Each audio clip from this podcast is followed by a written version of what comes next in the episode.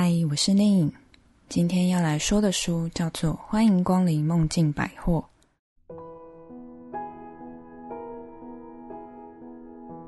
试着想象，这是一间你入睡以后才可以进入的百货公司，是当人入睡之后才开始营业的商店。在这边贩售着各式各样的梦境。什么样的人会来购买这些梦境？而你需要什么样的梦？有没有想过呢？或许我们多半比较常去想的是人为什么会做梦，做梦代表什么？梦中的那些元素、那些画面，是不是有某些象征、有某些意义？甚至会想去解梦。很多时候，好像许多答案也藏在梦境里。生活中的困境、疑惑，在梦里用另外一个方式与我们对话。而这就是这本韩国小说将透过一个比较魔幻、奇幻的舞台世界观，带着我们一起去想梦境到底是怎么一回事。很多人在第一次看到这本书的时候，都会觉得很像《哈利波特》，甚至连许多书的简介也把它形容成韩国版的《哈利波特》。我自己觉得，在世界观的塑造上有一些异曲同工之妙的地方，毕竟就是一个奇幻的世界。但仔细阅读下去，你就会发现这本书当然有他自己的风格，还有他所想讲述的事情。那这本书到底在讲什么呢？故事的开头是主角佩妮，她正在准备一个面试，她想去这个梦境百货面试上班。那个情景很像我们在准备升学考试之前的那种面试，需要先准备一些资料，准备。考官评审究竟会对于什么样的内容感兴趣？而佩妮就在咖啡厅里面紧张的准备。咖啡厅里的周遭有一些客人，而这些客人是入睡的客人。他们穿着睡袍，双眼紧闭的啜饮着茶。从一开始，书的场景、书的情境，其实就已经慢慢的在走入人的梦境当中。这个城市很久以前。就已经有不少身穿睡衣的客人了。为什么呢？正是因为这座梦境百货的关系，市民们早已习惯和穿着睡衣的客人共处。而在这边出生长大的佩妮也是如此。入睡的客人不需要穿着鞋子，也不需要穿着正式的打扮，只需要睡袍以及袜子。所以在这个城市，贩售袜子比贩售鞋子来得更加盛行。而这里还有一种叫做夜光兽的动物。夜光兽总是背着许多件睡袍追在客人后面，替他们穿上衣服。因为入睡的人有时候可能是裸睡，生怕他们光溜溜的到处走动。夜光兽的前脚和身体比起来相对大，巨大的脚爪很适合挂多件的衣服，就像衣架一样。它们天生毛茸茸的，不需要穿衣服。而佩妮觉得。比起从穿戴整齐的人类手中拿到睡袍，一丝不挂的客人从一样赤裸着身体的夜光兽那里拿到睡袍，仿佛会更加的自在。城市里多的是难以入眠的人，或者入眠之后睡得并不好的人，所以在这里贩售着各式各样可以帮助入眠的食物，比方说洋葱汤、热牛奶、助眠的茶等等。入睡的客人大部分都是脱掉鞋子才来的，所以街道维持很干净，就像室内一样。不知道从何时开始，居民短暂外出的时候也只穿袜子了。在面试的时候，梦境百货的老板询问佩妮：“你对于梦境有什么想法？人为什么会睡觉做梦？”佩妮说道。入睡的这段时间，什么事也没有发生，只是躺着消磨时光而已，感觉上是休息，但应该也有人觉得睡觉是在浪费时间，因为人一生有三分之一都在睡觉，代表有好几十年都是躺着。那睡觉的时候做梦又有什么意义？佩妮说，每一次的入睡都是让我们整理昨日，为明日做准备。这么想的话，入睡的时间也不算是没有用的时间。有时候不是会这样吗？睡一觉醒来，昨天烦恼的那些事情就像融雪般的消失，而有了今天新的能量，就是那个无论是一夜无梦熟睡到天亮，还是梦到这间百货所贩售的美梦，每一次的入睡都是让我们能够以新的心情迎接明天。佩妮在面试的时候，因为事前在夜光兽的提点下，阅读了梦境百货老板所送给所有百货员工的一本书，叫做《时间之神与三个徒弟》。他引用了里面的一些内容，加上自己当下所想到的一些灵机一动，于是他顺利的通过了面试。他就准备即将在百货公司上班了。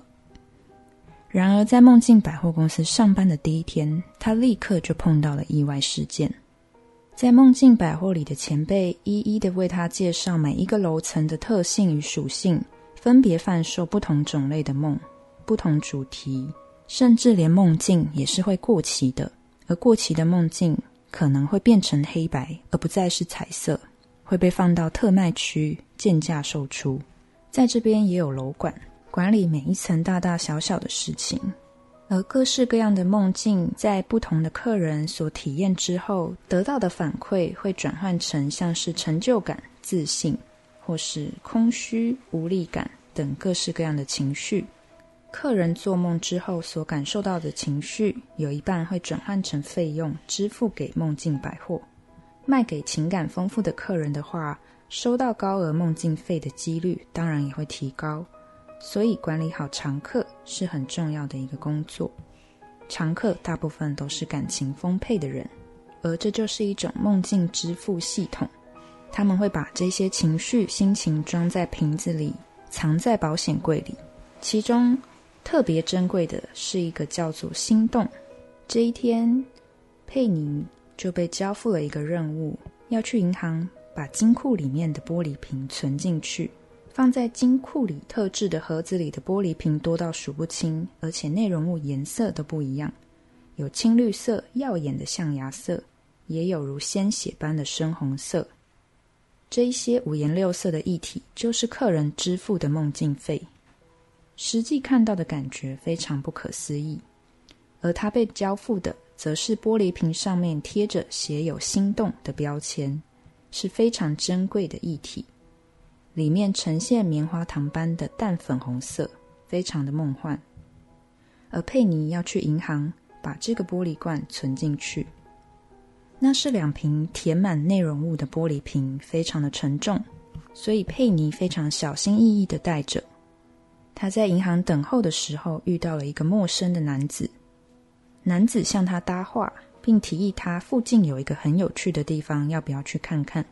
佩妮拒绝了，因为这个东西很沉重，他不方便移动。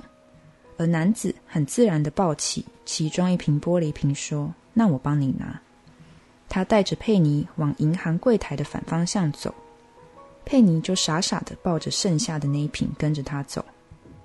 他们抵达的地方有一面巨大的电子看板，那个空间就像把整个火车站的候车大厅搬过来。许多人正在看这个看板，看板显示的是各种情绪的市价波动，就像股市那样。成就感与自信更新为上涨的程度高达百分之十五的最新高价，而像空虚无力感的市价则不断下跌。佩妮看见电子看板上面的心动市价，交易的价格是比昨天稍微高一点的一百八十金梦币。他更加的紧张，心想弄丢就完了。然而回过神来，那个人不见了，而他帮忙拿着的那一瓶心动也不见。佩妮顿时感到背脊发凉，于是他赶快回到梦境百货，跟他的上司报告。所以，不仅一瓶梦境费被偷了，剩下的那一瓶也没存进去吗？今天的心动单瓶价格创下三个月以来的新高呢。他向上司与老板道歉，请求原谅。没想到老板说他正好需要一瓶心动。佩妮好奇的问：“请问要用在哪里呢？”老板说：“需要心动的客人很快就会上门了。”于是后面就有各式各样的客人上门，期望能够再有一次心动的人，期望能实现梦想的人，期望能疗愈内心一些伤口的人。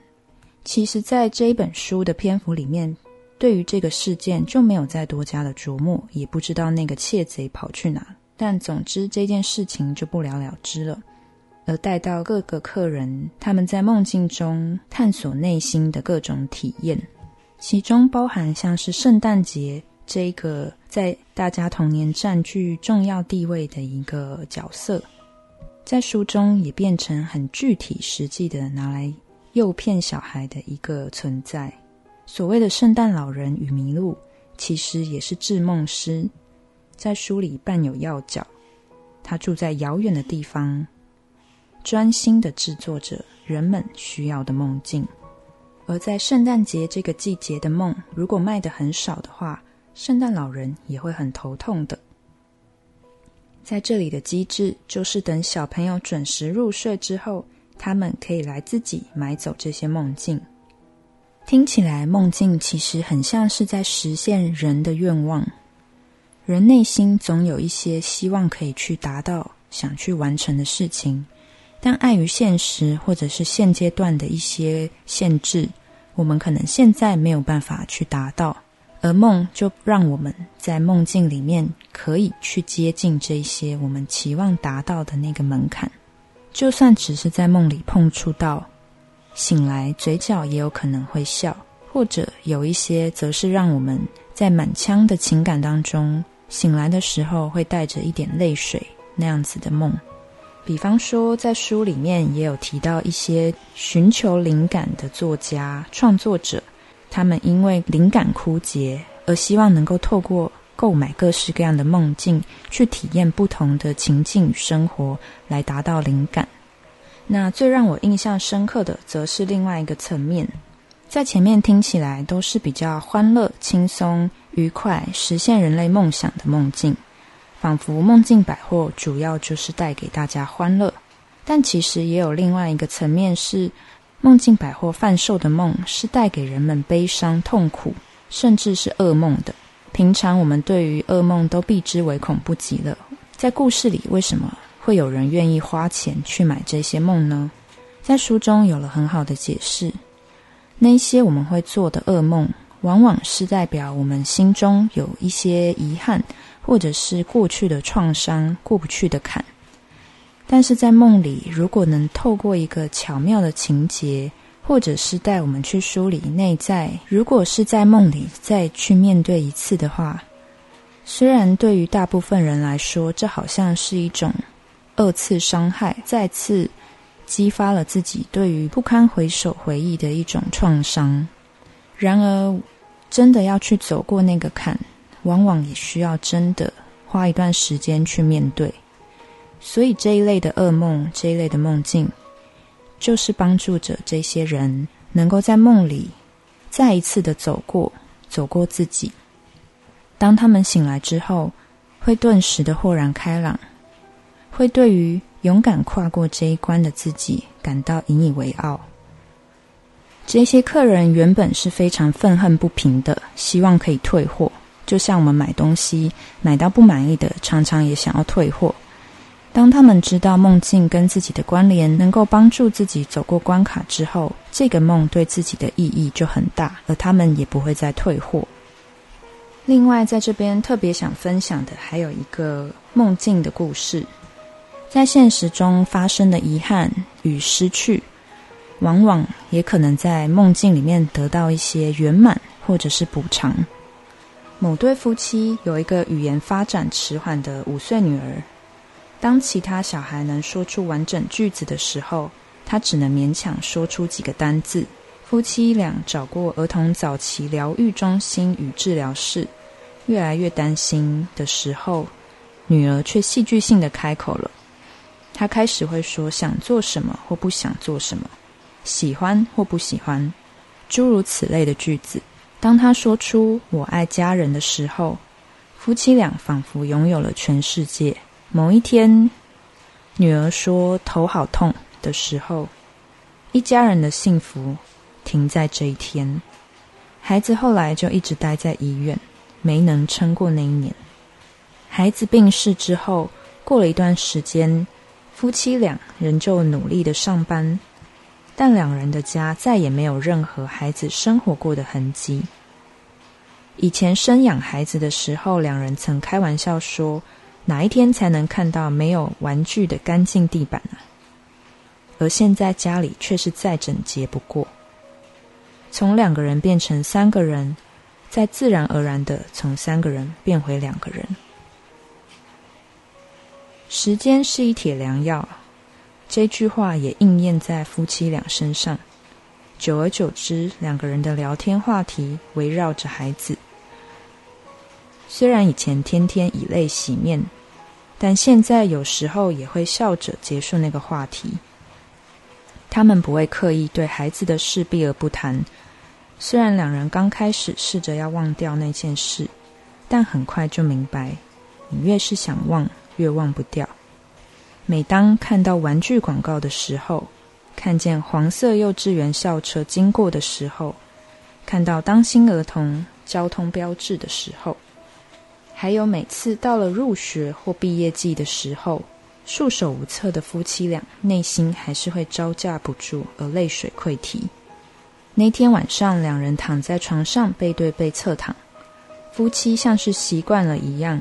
空出一个足够让一个小孩躺下的位置，虽然距离没有远到听不见对方，但是两人都装作没听到彼此的哭声。梦境百货的老板事先跟佩妮说明了这一组客人的衣着相貌。当他们抵达之后，佩妮忙碌了起来，来到客人面前，他将梦境的包装盒交给他们，而这个梦是要给他们的。年轻的夫妇正在做梦，两人在梦中见到了先走一步的女儿。梦中的她说话好流利。我想跟爸爸妈妈说的话有这么多，可是那时候我虽然很想说，会说的却很少。夫妻俩将女儿抱入怀里，让你只学会表达不舒服就走了，爸爸妈妈真的很对不起。才不是呢！我有一百个幸福，只有一个痛痛，还有我现在一个痛痛都没有了。怎么能让你什么都还没做过，那么小年纪就走了呢？哎呀，真是，我都说不是了。我只有美好的回忆呀。这里有朋友，有老师，还有爷爷奶奶，都没有人说活得很开心，但是我就觉得很开心。我很棒吧？我的记忆力很好，所以就算没看到爸妈的样子，也都在我的脑海里。所以我们以后再慢慢见面就好了。你们不要想做奇怪的事情。热泪盈眶的夫妻看到女儿淘气的模样，不仅破涕为笑。他们在梦中相见了，他们在梦中拥抱彼此。虽然现实中没有办法。可是女儿却确实的活在他们的心中，慢慢来就好，总有一天一定会见面的。夫妻俩虽然知道这一切都是梦，但心情还是很激动，仿佛真的见到了他。两人同时从梦里醒来，完全清醒过来的时候，两人不发一语，十指紧扣，躺了许久。可以知道。这个梦境深深的疗愈了他们的内心，也让他们更可以在接下来的路途上陪伴彼此。所以在前面提到说，这本书它不只是一个奇幻的世界观而已。其实越看就会发现，它透过梦境的角度，其实是去窥探人内在那柔软的那个层面。心里的伤口，心里的遗憾，心里的愿望，平常很难说出口的。可是，在梦里，一切都变得很真实。而这些真实，也透过这个故事，让大家更清楚，其实每个人都是一样，每个人的心里都有过这些疙瘩，有过这些挫折，有过这些不想面对的过去，有过这些还走不过去的关卡。而梦境可以扮演的角色，有时候是很重要的，可以协助辅助我们。如果在梦里真正的去面对了，其实，在现实生活中，或许也能渐渐的去面对。不论那是一个什么样的问题，不论那是一个什么样的课题，终究我们都可以慢慢的走过去。而终究，我们不只是拥抱自己的梦，我们更是拥抱了自己与身边的人。所以，这就是这样的一个故事。因为走过真实的心情历程，所以可以感受到抚慰与疗愈。而平凡生活中，正是需要在夜深人静的时候，在梦里的时候，去关照自己，去听听自己的内心，究竟发出了一些什么样的讯号。那些讯号其实一定不会输给书中的这些天马行空的故事。每个人其实，在梦里都是一个非常大的创作家，而我们可以自己试着去读懂梦中的这些讯号，从中更了解自己一点。在这边把这本《欢迎光临梦境百货》分享给大家，欢迎大家去找来看。我们就下一本书再见喽，拜拜。